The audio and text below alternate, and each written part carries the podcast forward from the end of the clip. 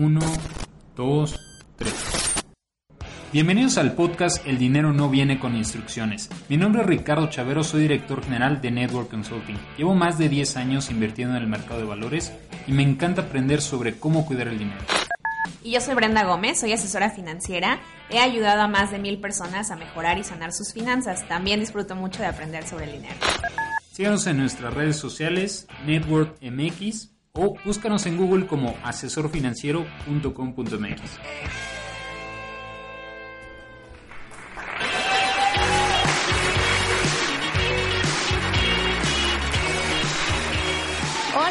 Bienvenidas, bienvenidos a un episodio más de El dinero no viene con instrucciones. Eh, soy Brenda. El día de hoy Ricardo no nos va a acompañar en esta sesión. El tema del día de hoy es finanzas con perspectiva de género.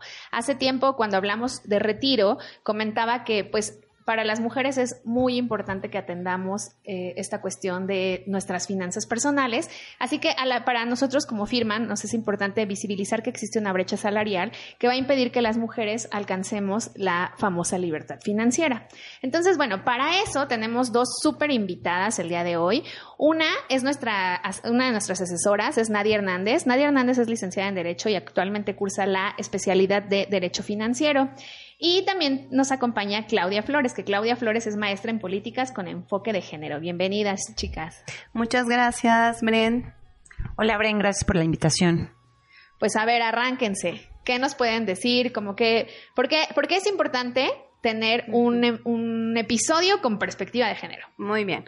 Pues sobre todo me parece muy pertinente en este tiempo eh, es algo que fíjate que eh, me empezó a angustiar como en, de aquí en, yo creo que tiene unos cinco años más o menos, que se empezó a poner la luz o digamos como el dedito en la llaga de qué es lo que va a pasar con las mujeres. ¿Por qué es una preocupación que no estemos cotizando, que no estemos insertas dentro de este sistema financiero, que no estemos bancarizadas, etcétera? Porque esto a la larga va a repercutir en uno, si llegamos a tener acceso a una pensión o de qué manera vamos a prevenir que no vivamos en la precariedad, que seamos pues un sector o pues sí, que estemos en la vulnerabilidad. Ahora, es importante reconocer que se están haciendo, que se están tomando pasos que a lo mejor pueden ser muy pequeños, pero como tú decías, Bren, visibilizar este tema de la brecha de género, ¿no? ¿Qué es lo que está pasando? ¿Por qué nuestros ingresos, eh, conforme vamos va desde nuestro primer empleo hasta, no sé, llegar a la última edad en la que dejamos de ser productivos, ¿por qué no logramos, uno, empezar a, ahorrar, acumular? ¿Por qué no invertimos? ¿Por qué las prioridades a veces se vuelven, no sé, nuestros hijos, etcétera, ¿no? Entonces, ahora hay algo también importante que hay que considerar que eh, organismos internacionales ya pusieron el foco en México y están alertando y están diciendo, a ver, México, tienes un problema grave en tu sistema de pensiones, ¿qué es lo que está ocurriendo y qué medidas vas a tomar? ¿No? Entonces aquí Clau a lo mejor me puede dar una perspectiva sobre eso y ampliar un poquito el panorama. ¿Qué es lo que piensas, Clau? Pues mira, el tema es muy importante retomarlo eh, desde el marco de las finanzas personales y de la inclusión financiera. Em, el asunto es que todas las políticas que tengan que ver con género, mientras no tomen en cuenta esta postura eh, desde el marco de los derechos, vamos a tener un grave problema que es dejarlas fuera. Y cuando hablamos de inclusión financiera, que seguramente ya lo han abordado junto con, con Chavero en otras ocasiones y lo seguirán trabajando, tiene que ver con que si no somos, más allá de la autonomía, el empoderamiento y todas estas cosas que están en la agenda feminista, estamos viendo hacia el futuro.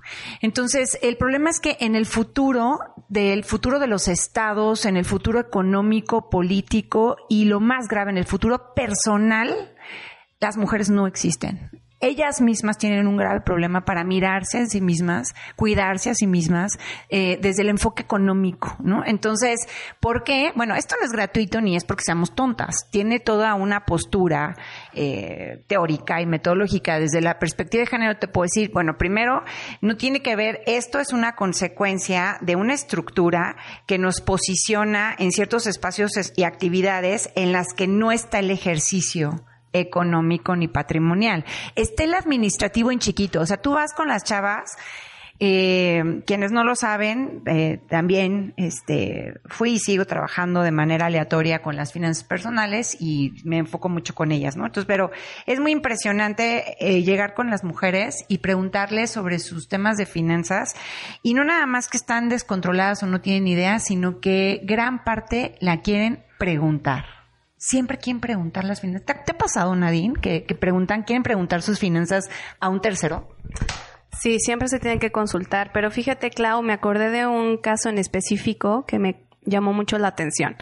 Pues como saben, y Bren les explico que nos dedicamos a dar este tipo de asesoría personalizada, tuvimos una, tuve una reunión con un matrimonio muy joven y entonces pues muy exitosos, jóvenes, de buen ingreso en apariencia, ¿no? Porque uno piensa, bueno, a veces, eh, como nos plantean las cosas, puede ser muy, distinto como es en realidad. Ahora, eh, al momento de estar registrando cuánto es su ingreso, eh, cuánto, de qué manera lo están distribuyendo, si tienen fugas, etcétera, todo esto, nos dimos cuenta que en el, cuando ya estábamos en el rubro de vivienda, todo lo que se gasta con rentas, servicios, etcétera, ambos, él y ella aportaban en el mismo o sea, el mismo porcentaje, 50 y 50 para renta. Y seguramente. Sin considerar los ingresos. Exacto. El ingreso de él, no voy a decir la cantidad, pero representaba por lo menos un 40% más. Claro. Y la renta se iban 50-50. Entonces, al sentarnos con ellos y plantear esto, a ver, esperen. Esto no es equitativo tu ingreso representa esta cantidad y el de ella muchísimo menos. No puede de ninguna manera estar aportando un 50%.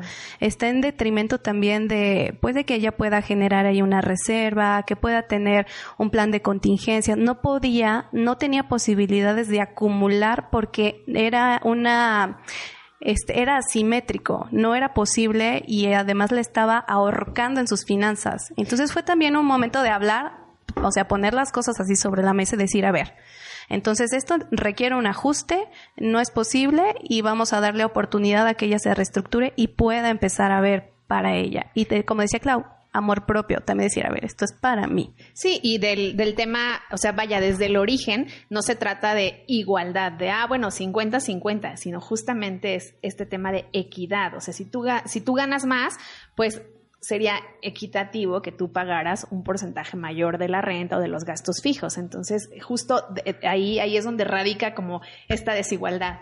Pero es que, para que quede claro a toda la audiencia que, que nos escucha, vamos a ponerlo en un ejemplo un poco más claro, lo que está diciendo a mí me parece muy importante. Eh, a ver, si el cuate gana 100, voy a decir, mi pareja gana 100 y yo gano 50 y la renta es de 30. 30, ¿no? Si lo ponemos a iguales 15 y 15, evidentemente el impacto financiero es diverso, es diferente entre uno y otro. O sea, no es lo mismo restarle 15 a 100 que restarle 15 a 50. A eso nos referimos cuando decimos necesitamos acciones equitativas en materia de dinero. Pero esto, eh, hablando, por ejemplo, quienes tienen pareja. Entonces, a ver, ya llegamos a un primer acuerdo, me parece muy importante cuando hablamos de finanzas para mujeres. Una es mirarse a sí mismas. Entonces, a ver, independientemente de con quién esté y en dónde esté y cuál sea mi situación eh, afectiva, es decir, teniendo pareja o sin pareja, necesito mirarme a mí misma como una persona y yo soy responsable de esa persona. No hay nadie más responsable de mí. Nadie, ni mis hijos. El otro estaba leyendo una estadística donde dice, lo acabas, justo tú, Brenda, lo posteaste, ¿te acuerdas? En, en, tu, en tus redes sociales. Creo que era una cifra algo así como del 20, 30%, no más. Que están esperando que en su retiro sus hijos se encarguen de, de ella. O sea, eso, está, eso está padrísimo. Te voy a decir una cosa, el Estado también piensa eso. El Estado también piensa que eh, van a ser las familias quienes se encarguen del cuidado de los viejos y viejas. Y aguas cuando escuchen ustedes palabras, cuando digan familias, porque yo siempre pregunto, ¿quiénes son esas familias? ¿Quiénes van a cuidar? ¿Quiénes son las que cuidan? ¿Quiénes se hacen cargo de esas familias? Pues son mujeres. Ahora, mujeres grandes y empobrecidas, pues es cuando yo digo que va a ser el doble de desigual el riesgo. Vamos a, no nada más a reproducir, sino además vamos a profundizar, digamos. Entonces, no nada más van a ser pobres, sino que además van a estar cuidando, van a estar a cargo de las familias y evidentemente las, las políticas y las instituciones económicas de este país, las políticas públicas ciegas al género no miran este impacto diferenciado que se puede mirar como esto que nos contaba Nadine muy específicamente de cómo se, cómo se este, administran los recursos. Pero ahí hay otros ejemplos. Sí, que ahora si me permites, Clau, justo estás mencionando el tema del el cuidado. Eh, las mujeres dedicamos mucho tiempo al cuidado. ¿Al cuidado de que Si una, si una mujer decide ser madre, pues tiene que tomar unos meses para, para el cuidado de los hijos, ¿no? Incluso algunas deciden o se deciden la familia como que salgan de la fuerza laboral durante un periodo de tiempo eh, para atender a la familia, para cuidar a la familia. Entonces, eso va teniendo impacto a través de la vida, de la vida profesional, de la, de la vida económica de las mujeres, porque vamos a suponer, tienen dos hijos eh, seguidos. Entonces, es, y deciden que se va, se va a dedicar un tiempo, un par de años a cuidarlos. Entonces, vamos a suponer que salen cinco años de la fuerza laboral. Eso quiere decir que son cinco años donde no cotizan, donde no va aumentando su ahorro para el retiro, que digamos que el básico que, del que hablamos después, el tema de la FORE. Entonces, eso se va sumando a que si después eh, los padres necesitan atención, los suegros necesitan atención, generalmente somos las mujeres los que, las que hacemos esas pausas para dedicar al cuidado. Y ya no hablemos de las mujeres que cuando dicen no trabaja, más bien trabaja, pero tiene un trabajo no remunerado. Entonces, ¿cuántas mujeres en el país están dedicadas al trabajo eh, doméstico no remunerado? Eso va a representar, o más bien es un, es un tema de vulnerabilidad, porque en el futuro, ¿quién se va a hacer cargo de sus retiros? Sí, Bren, hay un dato ahí importante. ¿Quiénes vamos a vivir más? Sí, también, la esperanza de vida. Exacto, entonces es un factor muy, muy importante que hay que considerar, que nosotras vamos a vivir más, que cuando hablamos de la tasa de reemplazo de una mujer es mucho menor a la del hombre, que quiere decir que esto es con lo que, que lo, lo que recibirás al final, ¿no? La, con lo que es el cálculo, ¿no? Para que se determine cuánto es lo que vas a recibir de pensión.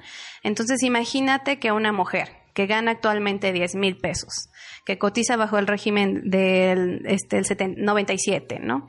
Su pensión más o menos pues eran unos 2.840 pesos, ¿no? Más o menos, ¿no? Que la tasa de reemplazo es del 28.4%, ¿no? Y la del hombre sería aproximadamente de 3.000. Entonces hay que considerar, o sea, podríamos vivir con esa cantidad considerando que pues pasa el tiempo, nos enfermamos, cambian nuestras necesidades, esperemos no estar manteniendo ya a nadie. Y que, y que además, bueno, también considera que se cumplen las 1.250 semanas de cotización que se piden. Exacto. Que lo que comentaba hace un momento, justo, si no se cumplen esas 1.250 semanas de cotización, eso tampoco va a ser posible y van a tener que optar por la negativa de pensión, que es donde les dan el capital que acumularon. Y échate la burocracia. no, y aparte es como y administralo. Pero a ver, manos a la obra. En temas financieros, ¿qué nos, nos sugieren? Pues mira, yo te diría, ya hablamos un poco como a grandes rasgos y súper, eh, obviamente es un tema mucho más profundo que no, no nos alcanza el tiempo, pero bueno, eso es como grandes rasgos la, la grave problemática que miramos desde, desde el asunto financiero y desde la poca inclusión financiera que tienen las mujeres. Pero hay, hay otro grave problema ahora como en términos cotidianos, digamos, ¿no? Eh, que cruza obviamente por las formaciones de género. ¿Qué pasa? Tú lo decías muy bien. Esta, estamos hablando de mujeres que eh, puedan estar cotizando o que puedan estar trabajando, pero ¿qué pasa con las mujeres que no, que no trabajan, digamos, productivas, o sea, que ganan dinero, que no están empleadas, digamos, ¿no? Esas mujeres no nada más tienen un grave problema de riesgo porque no están cotizando, sino que además no están percibiendo ningún ingreso y muchas de ellas están en etapa productiva. Entonces, ahí entro a un tema escabroso y que van a decir, ¿y qué tiene que ver con finanzas personales? Y yo les voy a decir todo, que es el amor romántico. ¿Han escuchado del amor romántico y sus trampas? Cuéntenme sus impresiones antes de profundizar filosóficamente. No me vayas a decir que le vivieron felices para siempre, no existe. No, que voy a encontrar a mi príncipe azul y me va a mantener. Ese es el amor romántico.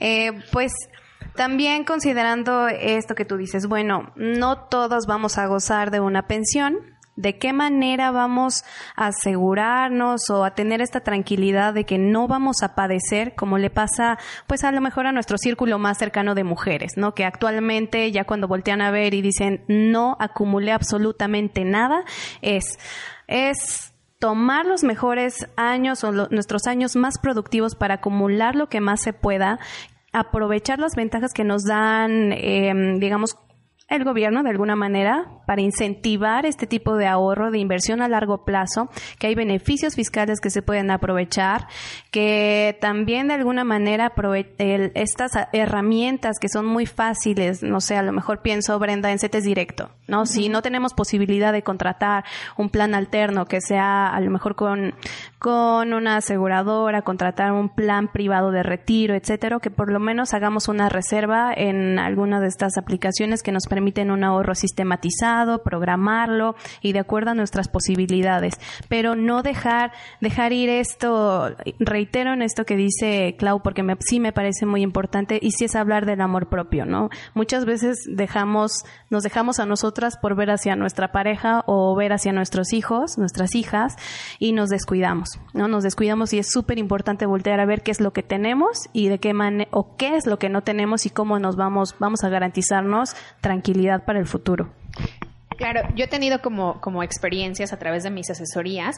Eh, bueno, hace poco di una plática en una escuela, que era una plática para padres de finanzas y pues realmente fue una plática para madres que fueron a pues justo a informarse y yo les decía, bueno, si ustedes no están ahora eh, en un trabajo remunerado, hagan ahorro hormiga. O sea, si ustedes tienen la posibilidad de apartar de su gasto 33 pesos al día, eso significa que ustedes tienen la posibilidad de construir un plan para su retiro.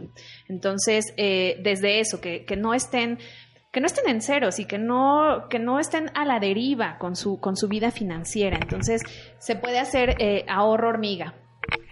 Pero aquí se cruzan dos partes, por eso yo hacía hincapié el amor romántico, ¿no? A ver, primero, o sea, el asunto es no dejarse de lado, pero no nada más es un asunto de, ay, pues yo valgo mucho y soy superwoman y entonces no mojar de lado, ¿no? Entonces sí tengo capacidad de 33 pesos y entonces no me preocupo. Tiene que ver con, con las dos cosas que están diciendo. A ver, uno, por un lado es sí tengo la posibilidad de ahorrar justo porque veo por mí misma, no necesito tener miles de millones de pesos para poder entrarle al financiamiento o entrarle a la inversión o entrarle a un plan de retiro específicamente hablando del futuro. Y dos, puedo hacer, si tengo la capacidad de hacerlo de manera hormiga, lo puedo hacer, puedo hacerlo hábito y puedo generar grandes eh, inversiones a largo plazo. Claro. ¿no? O sea, uno se acostumbra, así como te acostumbres a gastar y endeudarte, también uno se acostumbra a apartar. Ahora, desde los roles de género, justamente, no está bien pensado eh, decir que somos buenas administradoras nomás por ser mujeres, ¿no? O sea, creo que todas hemos tenido alguna vez clientas muy deudoras, gastalonas, etcétera. Pero tú hablas de cosas patrimoniales y lo quieren preguntar al esposo, ¿no? O sea, a ver, voy a hablar de una inversión para tu, tu una inversión para el futuro, una, inversión para tu retiro. Ah, es que lo tengo que consultar con mi esposo. Pero si tiene que ver con este la despensa de la semana, la renta del mes, la colegiatura, eso sí lo administran ellas, ¿no? Entonces, no, es como aprovechar esas habilidades aprendidas en lo privado para poder ver, eh, cuidarse a sí mismas en el futuro, ¿no? O sea, es como trasladar eso. Entonces yo diría, por un lado el CETES, dos, hay que acercarse a un coaching financiero con perspectiva de género, porque estas cosas, si yo los quiero mucho, yo conozco mucha gente muy valiosa en este negocio, pero quien no tenga perspectiva de género es lo mismo que estamos diciendo desde el inicio, ¿no? Entonces te va a decir, ay, sí, no, vamos a hablar con tu esposito. Pues no, o sea, no. O sea, por ejemplo, yo les pongo rapidísimo un, porque sé que tenemos el tiempo encima, un ejemplo y, y este, y lo conocen aquí de la promo, ¿no? O sea, conocimos, tenemos una de nuestras clientas que son, eh, bueno, que no tienen problemas financieros, ¿no? O sea, que tienen familia, viene de una familia, vienen de familias adineradas de este país y que tienen todas las posibilidades económicas. Y aún así, cuando nosotros entramos a ayudarles financieramente eh, a ella, oh sorpresa, el cuate le daba su gasto y de ese gasto ella iba separando de manera hormiga en los sobrecitos porque el cuate le pedía cuentas todos los meses de las tres tarjetas, cuatro tarjetas que le daba y del gasto de miles de pesos mensuales. Entonces lo que quiero decirles es, no porque tengan ustedes una condición este ventajosa, ¿no? económicamente, no porque no estén en una condición eh, de, precariedad. Sí, el típico, no te falta nada. No dejes de ponerle atención, porque ahí les va el amor romántico. Yo espero, chicas que nos escuchan, mujeres empoderadas, amas de casa, este, trabajadoras, que sus parejas nunca las dejen y que vivan felices por siempre y que tengan un príncipe azul que sea realmente honroso, adinerado y que nunca las abandone. La experiencia me indica y las estadísticas no nos dejan mentir, que tenemos graves problemas, que pasan las vidas generando cuidado para las familias, las parejas y los hijos y las hijas y de un día para otro las dejan volando en un tacón, sí con una mano adelante y una atrás, y sin un peso, porque ¿qué creen? Todos sus pesos se fueron en el jamoncito, en la mayonesita, en el, en los lonchicitos, en los no sé qué, en los no sé qué. Pero no es lo mismo decir, tengo veintitantos, treinta y tantos, cuarenta y tantos, y puedo ahorrar, ¿no? De, si tú quieres de a poquito, de a muchito, de medianito, que a los cincuenta, sesenta, donde ya es más difícil incluso tener una, una proyección, no nada más económica, sino además de trabajo, ¿no? Este, no sé qué opinan ustedes. Sí, o sea, en temas, justo como decía Clau, no tiene que ver con el nivel de ingresos, pero es súper relevante que las mujeres, uno, nos bancaricemos, ¿no? Que tengamos una cuenta bancaria, que nos encarguemos de los recursos para nuestro retiro, de la acumulación, del fondo de emergencia. También hace poco Clau me compartía una estadística, si nos puedes hablar también un poco de eso, Clau, de qué porcentaje de las propiedades cómo, era tu porcentaje de que las mujeres eh, son dueñas de cierto porcentaje de la tierra? Ah, del 2%. Este, entre el 80 y el 90% de este país, de las mujeres del campo, por ejemplo, eso es una brecha muy importante de desigualdad.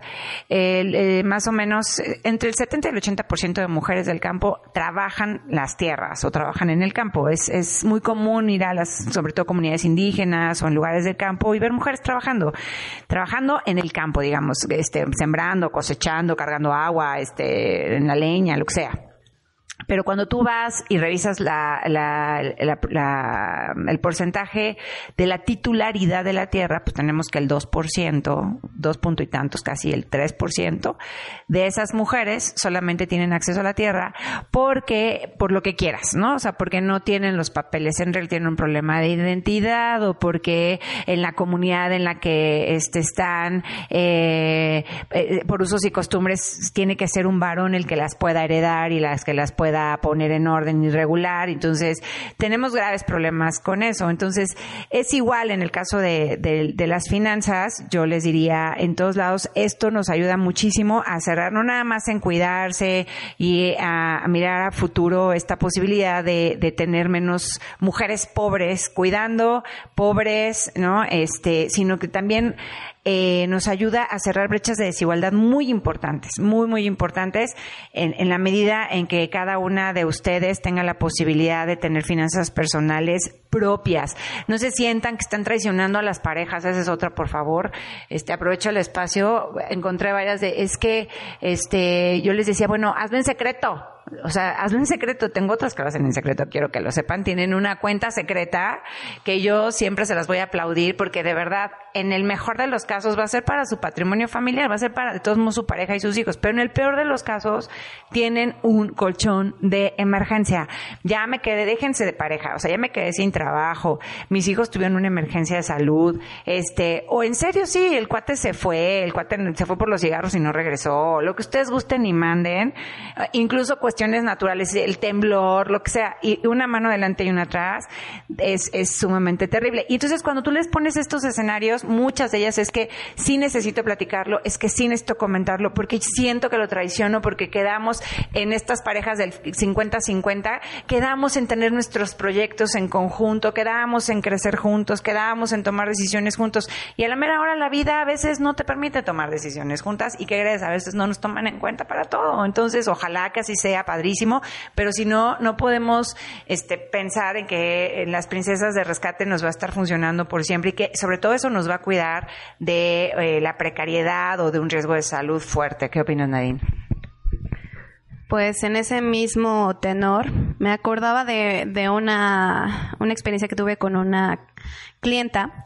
Ella me decía, oye, es que, ¿sabes qué? Sí quiero ahorrar, pero ya lo estoy haciendo. Eh, ok, sí, pero eh, ¿en qué estás ahorrando o en qué estás invirtiendo? Platícame. Me dijo, bueno, es que mi esposo tiene y yo no. A ver, espera. Cada quien debe de tener lo suyo. O sea, yo espero lo mejor para esta persona, no espero que le vaya muy bien en su vida marital, en su matrimonio, etcétera, pero es súper importante que cada uno tenga lo suyo. Cuando ella me decía, es que si puedo, yo le, le abono, le pongo, y yo no, no puede ser tampoco esto, ok, es, eh, va a ser finalmente el patrimonio de él. Si se separan, ¿qué van a hacer? ¿No? Si entran en conflicto, ¿qué va a pasar? ¿No? Entonces, no, tampoco me, me parece muy, no, no, no. Y, de esto que habla Nadine, no solamente cruza por ingresos, entonces también cruza por identidad. O sea, no nada más son las casadas o las aparejadas o las juntadas, o sea, también solteras, jóvenes con discapacidad, lesbianas, diversas, bisexuales, o sea, cualquier tipo de mujeres, independientemente de su situación, justo por la situación en la que estamos de desventaja, no más por ser mujeres, cuando tenemos políticas económicas y políticas eh, eh, institucionales en el mundo, no nada más es en México, en el mundo, ciegas al género a esta problemática, entonces todas tenemos riesgo. Claro, no es lo mismo decir, soy indígena, además tengo una discapacidad y tengo 60 años, o sea, no es el mismo riesgo, evidentemente, que a lo mejor una chica urbana, una chava urbana que trabaja, es soltera y solo tiene un perrijo. O sea, a lo mejor sí cambia un poco, pero no dejan de tener riesgos porque, este, o sea, no, no dije tú, Brenda, ¿no?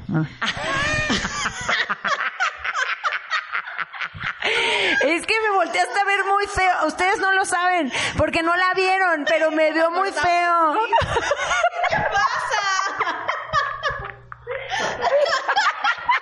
¿Qué me pasa? A ver, chica millennial. Espérate. No, retomando. Es cualquier tipo de, de, persona tiene que cuidarse a sí misma con hijos y sin hijos, con perrijos y sin perrijos, este, solteras, casadas, juntadas, diversas, con discapacidad, este, todas, todas nos tendríamos que estar poniendo atención en esta parte, porque nadie nos asegura y nos garantiza que nos van a cuidar, ni el papá Estado, ni las instituciones económicas, ni mi marido, ni mi pareja, ni mis hijas e hijos. Ojalá que todos tengamos hijos e hijas honestos, buenos, de corazón, bondadosos con sus padres y sus madres. Pero ¿qué creen? También la historia nos ha indicado que no todos los hijos, por ser hijos e hijas, son los mejores con sus madres y sus padres. Así que, eh, pues yo voy a ser eh, muy eh, enfática en que finanzas personales para mujeres, no le tengan miedo, acérquense a estas súper este, asesoras financieras que tengo al lado, eh, a Brenda y a, Nadine, porque tienen esta perspectiva, tienen este enfoque equitativo, tienen este enfoque igualitario, tienen esta perspectiva de género que las va, a dar no solamente con sus riesgos financieros, sino con los, va a cruzarlos con los riesgos de género y las va a cubrir todavía de un, un mayor, una mayor desigualdad en el futuro. Em, bueno, y que yo, o sea, yo quería mencionar que puede sonar a como acciones muy como muy individuales, ¿no? Así de ah, que una mujer abra su cuenta y ahorre para el retiro y todo. el estudio, según el, reporte de inclusión financiera del 2018, se estima que si las mujeres y hombres participaran por igual en la economía, el PIB de México aumentaría 43% para el 2025. O sea que el impacto financiero de erradicar la desigualdad de las, en las oportunidades laborales para las mujeres representa mucho dinero. De hecho, McKinsey Global Institute justo hizo también este estudio y hizo un cálculo donde dice que justo erradicar esta desigualdad representaría hasta 28 billones de dólares para la economía mundial en 2025. Así es, pero mira, Bren, mientras las políticas públicas en el país, mientras no haya una reforma laboral, reforma en sistema de pensiones, etcétera, pues va a ser muy difícil como ese reto al que nos vamos a enfrentar, ¿no? Empezar pues eh, con mayor participación en la fuerza de trabajo, ¿no? Que eh, mayor remunerado o igual, etcétera. Hacer un análisis súper profundo, pero plan de acción. Necesitamos empezar a trabajar en eso. La equidad salarial para trabajos similares. Habemos mujeres que estamos sobre representadas en trabajos y además con salarios muy pequeños, ¿no? Imagínate cuántas mujeres representan que están que trabajan como trabajadoras del hogar, ¿no? Por ejemplo, sin garantías sociales. Entonces, em, también pensar que es necesario ocupar, reclamar y visibilizar a las mujeres que estamos o que están en puestos de alto alto rango, ¿no? Si bien ya en políticas ya se establecieron las cuotas de género, ok. Ahora, ¿cómo estamos, Bren? Y te acuerdas, fuimos hace poco a un evento de, de la bolsa, ¿no? Y las mujeres en la participación, su participación en el, en el ámbito bursátil, etcétera, ¿no? Y también hablábamos cómo las mujeres en órganos de gobierno, en, en bancos, en, en lugares de mayor exposición que podrían darnos muchísima más visibilidad son contadísimas, son muy pocas, ¿no? Entonces también nosotras tenemos que exigir y tenemos tomar esos que tomar esos lugares, ¿no? Entonces hay que hacerlo y, y pues bueno, también profesionalizarnos es importante y los retos a los que nos enfrentamos si existe la maternidad es exigir también que, que, en políticas públicas pues apoyos a la maternidad y a la paternidad, ¿no? Porque esto también va a impactar en el ingreso familiar. Claro. ¿Quieres decir algo como, como sí, Ya para ir cerrando, este, pues bueno, eh, ya saben, estos temas dan para mucho, son súper controversiales, pero todo lo que acabamos de hablar cruza, eh, hablando de la agenda política, eh, se llama agenda de género, perdón, agenda de cuidado, y la agenda de cuidado lo que está sosteniendo es necesitamos ser corresponsables, el Estado, el, la economía, los valores económicos y la familia. Es esta, este triángulo que nosotros miramos eh, en materia política y decimos es en estos tres escenarios donde tienen que existir acciones con enfoque de género, donde se miran estos impactos diferenciados, tienen que tener eh, acciones afirmativas o con equidad, que son también conocidas, para que nos permita tener el mismo acceso a las oportunidades, a los espacios, a las acciones o en este caso a derechos como tendría que ser el, el asunto de las protecciones sociales en donde está el retiro fundamentalmente. Entonces, para cerrar, sí las invito mientras sucede todas estas cosas que estamos diciendo y seguimos pensando en cómo ir armando una agenda mucho más sustentable y mucho más legitimada, ¿no? En, en materia económica y política, pues personalmente la invitación sigue siendo que todas pongan orden en sus finanzas y que le entren al tema a su propio dinero que le entren a su propia economía, que le entren a su propia protección y que lo hagan de manera informada, porque sí hay en esta, pues, en este terreno también, como en todos los terrenos, también no existen muchas personas que no están, em, digamos, cercanas a estos temas y entonces, pues, no necesariamente las pueden informar, de la, las pueden llevar de la mano de la mejor manera. Entonces, yo sí les puedo decir que aquí está la garantía de este trabajo entrecruzado entre la finanza personal, o financiero, lo económico y entre la perspectiva de género, que es este enfoque que hace mirar las diferencias, los impactos diferenciados, las necesidades diferenciadas para llevarlas a un mejor em, término, a una mejor, en este caso, beneficio, en el caso de su retiro digno y sustentable. Agradezco enormemente la oportunidad, Bren. Ojalá que nos lleguen muchas mujeres. Gracias, Nadia, por, por acompañarnos. ¿Quieres decir algo de cierre? Sí, pues me gustaría también, por último dato, en promedio el gasto hormiga del mexicano y de la mexicana oscila entre 1.200 pesos al mes. ¿No? Yo lo que les invito es que hagamos un ejercicio, que registremos nuestros gastos y nosotras pues ponernos como muy estrictas ¿no? con eso y podemos empezar a armar una estrategia de inversión con ese gasto hormiga perfectamente. Ahora, considerando el tema de políticas públicas, que nosotras no tenemos mucha injerencia ahí, la verdad es que no, no, no, sé si nos escuchen este, ahí arriba, pero eh, sí hablar de, de esta problemática que vamos a tener un futuro o va a ser muy vulnerable la situación de la mujer en cuanto al retiro, a su futuro. Y pues bueno, empezar a tomar acciones desde ahora. Y te quiero agradecer mucho, Bren, y a ti, Clau. Me, me gustó mucho participar con ustedes y esperemos que se repita y hablar de, de otros temas o, igual de lo mismo, ¿no? Estuvo padre continuar. Claro. Bueno, pues muchas gracias. Sí, muchísimas gracias. Gracias, Clau. Gracias, Nadia, por su participación. Es un tema, como bien dice Clau, que da para mucho más. Pero bueno, el día de hoy lo que queremos es como justo acercar a más mujeres a que se encarguen de su planeación financiera, a que se empoderen a través del control de sus recursos. Muchas gracias por, por acompañarnos. Gracias también por compartir los episodios. Gracias por sus dudas. Eh, recuerden que nos pueden seguir en nuestras redes sociales. Eh, nos encuentran, si ustedes buscan como Networth MX, nos encuentran, estamos en Facebook y todas las demás redes. Entonces, eh, muchas gracias por, por escuchar.